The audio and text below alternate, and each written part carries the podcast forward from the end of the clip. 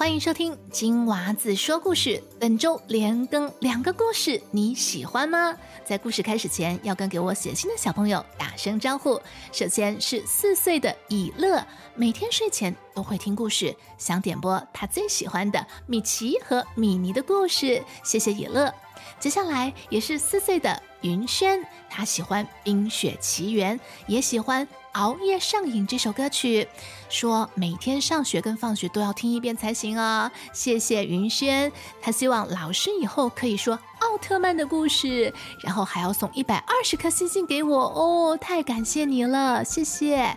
接下来呢，有一位小朋友叫王许阳，他今年四岁半了，他住在中国河南省开封市。哇！我第一次收到来自河南开封的留言啊。他说一次偶然的机会呢，通过 Spotify 听到了这个故事，非常的爱，每天必听，太高兴了。许阳说喜欢车车类的玩具，所以呢想听消防车的故事。谢谢许阳，祝你每天快乐，记得要将我们的节目推荐给身边的小朋友听哦。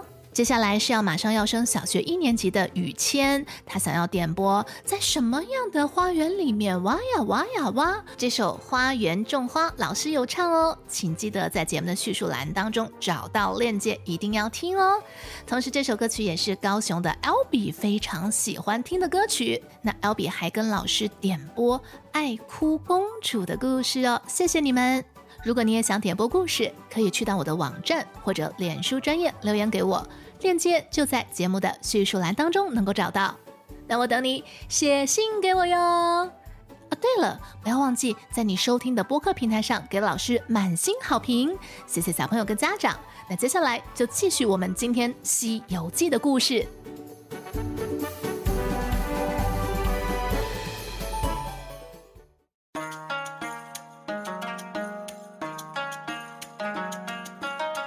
借招亲落陷阱。这天天色已晚，师徒四人来到一户人家门前，准备在这里借宿一晚。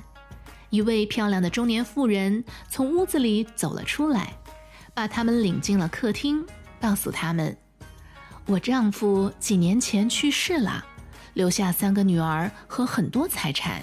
我们母女四人有意招长老四人为夫。”唐僧、悟空和沙和尚都不同意，那妇人很生气的就进了屋里，关着门不出来了。不过猪八戒其实已经动了小心思，他只是不敢明说。于是八戒找了个借口，说要出去放马。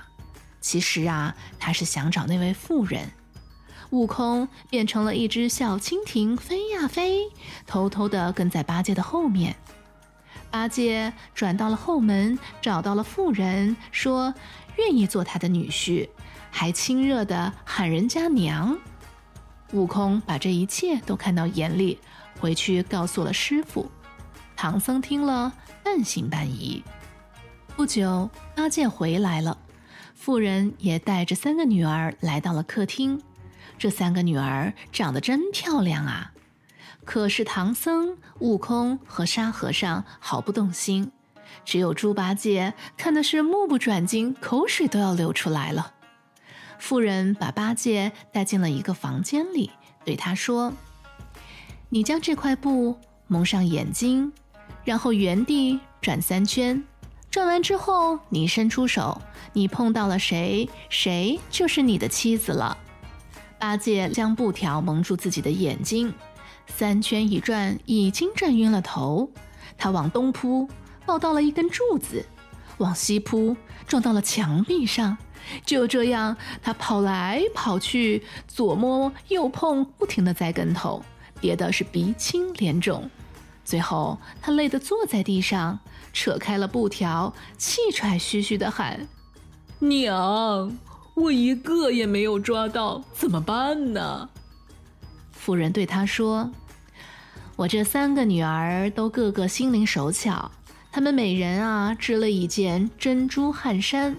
你看，你能穿上谁织的，那那一个就嫁给你好了。”“好的，好的，如果我都穿得上，你就都嫁给我当媳妇儿吧。”八戒高兴地从妇人手上夺过一件汗衫，就往身上套。衣服刚刚穿好，他便跌倒在地。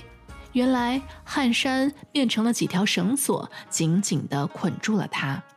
八戒疼得呱呱大叫，而妇人和她三个漂亮的女儿突然间就消失不见了。唐僧、悟空和沙和尚三人在天亮时醒来了。发现房子不见了，他们都睡在了松柏林中。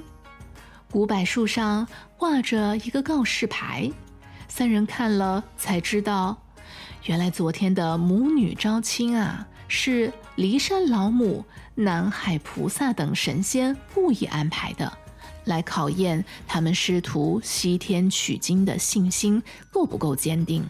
就在这时，他们听到林子深处传来了八戒的喊声：“师傅啊，快来救我呀！我下次再也不敢了。”悟空说：“别理他，我们走。”沙和尚不忍心，急忙赶了过去，发现八戒正被吊在树上，可怜兮兮的，赶紧帮他解开了绳索，把八戒放了下来。八戒觉得非常羞愧。这场考试就他一个人不及格，连忙向唐僧磕头认错。唐僧自然是非常慈悲，原谅了八戒，给他了鼓励。于是师徒四人继续向西而行。